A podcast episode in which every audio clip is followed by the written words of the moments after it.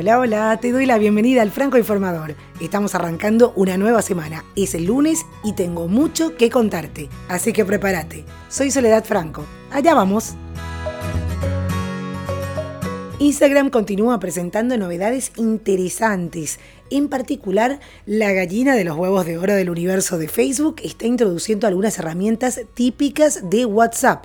Hace unas semanas lanzó las videollamadas grupales y ahora podría agregar la posibilidad de enviar notas vocales como ya ocurre en la popular plataforma de mensajería instantánea. Hasta el momento la incorporación de esta función solo se trata de rumores no confirmados por la red social de imágenes. Y atención con esto, porque una empresa de marketing de Canadá realiza una búsqueda laboral bastante particular. Necesita seis catadores de cannabis para probar diferentes cigarrillos de marihuana con el objetivo de evaluar sus características. Tras el lanzamiento de la oferta, Alot recibió más de 500 solicitudes para los puestos. El trabajo va a tener una paga bastante interesante, son 40 dólares norteamericanos por hora, aunque el trabajo tendrá un máximo de 12 horas mensuales, un tiempo en el que deberán evaluar lo mejor que los productos de Canadá tienen para ofrecer. Grupos de migrantes y organizaciones civiles se manifestaron en las calles de El Paso, Texas, contra la construcción de un muro fronterizo en la zona metropolitana de la ciudad en sustitución de la cerca que actualmente lo separa de México. Los manifestantes marcharon por las principales calles de la ciudad llegando hasta el centro histórico de El Paso, en el punto en donde la patrulla fronteriza anunció la construcción del muro. El presidente vietnamita Tran Dai Quang falleció a los 61 años de edad en un hospital militar de la capital Hanoi, según confirmaron las autoridades locales. El mandatario falleció luego de una enfermedad nunca revelada por el régimen comunista, oficialmente de tipo viral, que lo aquejaba desde hace mucho tiempo. Pese a la enfermedad, el presidente se mantuvo activo prácticamente hasta su muerte y su última aparición pública se produjo el pasado miércoles cuando recibió en Hanoi a una delegación de políticos chinos y una semana antes se reunió con el presidente indonesio Joko Widodo en el marco de un evento del Foro Económico Mundial celebrado en la capital. Ahora el gobierno preparará los funerales de Estado y el luto nacional, mientras que la Asamblea Nacional se reunirá en un mes para elegir al sustituto de Juan. Tras décadas de disputas, el Vaticano y China llegaron a un histórico acuerdo provisional para el nombramiento de obispos. Los comunistas chinos rompieron relaciones diplomáticas con el Vaticano en el año 1951 e instauraron su propia Iglesia Católica Estatal. Pekín insiste desde entonces en nombrar a los obispos, algo que es una prerrogativa del Papa.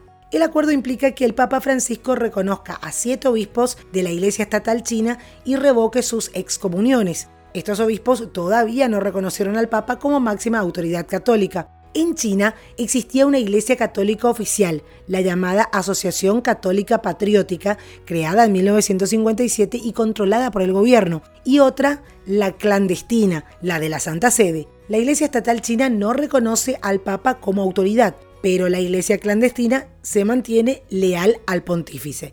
Así que este acuerdo puede empezar a unir la iglesia estatal católica y la clandestina. Y esto es verdaderamente insólito. Un cargamento de bananas donadas a una prisión en Texas tenía escondida dentro cocaína por un valor de casi 18 millones de dólares.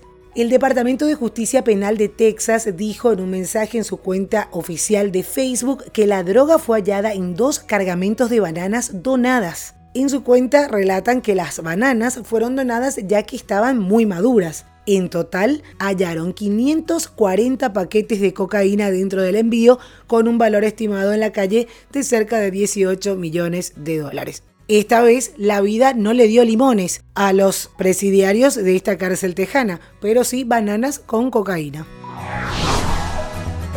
Cristiano Ronaldo no estará presente en la adjudicación de The Best, los premios de la FIFA, que tendrán lugar este lunes en Londres. La información es del diario español Marca. De acuerdo con el diario, el motivo es el maratón de juegos de la Juventus en corto tiempo. La vecchia señora jugó este domingo contra el Frosinone y regresará a la materia el miércoles fuera de casa contra el Bolonia. Cristiano Ronaldo busca conquistar el premio por sexta vez y dejar al argentino Lionel Messi, que quedó fuera de la lista final, hacia atrás. Además del portugués, el croata Luka Modric y el egipcio Mohamed Salah son finalistas. Rugió de nuevo, Tiger Woods ganó el Tour Championship, su primer torneo en cinco años. El golfista más relevante de los últimos 20 años ganó su último torneo el 4 de agosto de 2013 cuando se impuso en el Bridgestone Invitational. Pasaron 1897 días y 48 torneos disputados en los que el Tigre peleaba por volver a ser el que fue.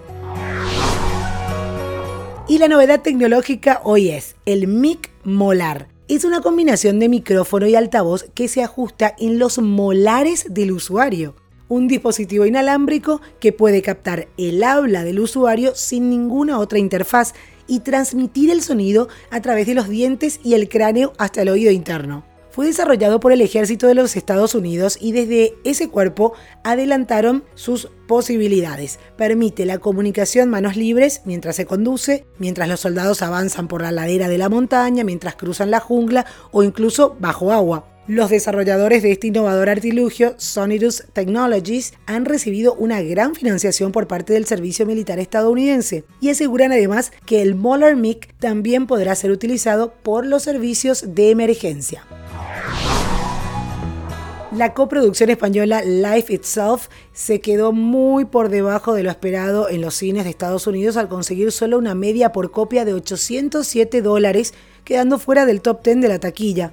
Estuvieron presentes en 2.609 salas y consiguieron una recaudación de 2,1 millones de dólares malos datos para un largometraje que cuenta en su reparto con estrellas como Oscar Isaac, Olivia Wilde, Olivia Cook, Annette Bening, Samuel L. Jackson, Mandy Patinkin y los españoles Laia Costa, Antonio Banderas, Sergio Pérez Bencheta y Alex Moner. Este drama romántico es una historia de amor ambientada en las calles de Nueva York y España que se extiende a lo largo de varias generaciones con diferentes personajes cuyas vidas se cruzan. Spotify parece dispuesta a poner a las discográficas contra las cuerdas. Es que ahora lanzan el nuevo servicio dirigido a artistas independientes y se llamará Spotify for Artists.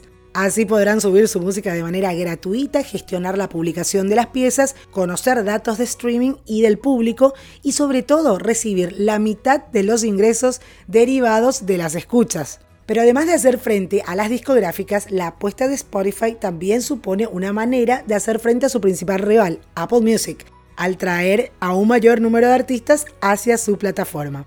El lanzamiento de la herramienta comenzará su fase beta de momento en Estados Unidos y solo contará con una versión web que se irá abriendo poco a poco a los 200.000 usuarios mensuales, con los que ya cuenta Spotify for Artists.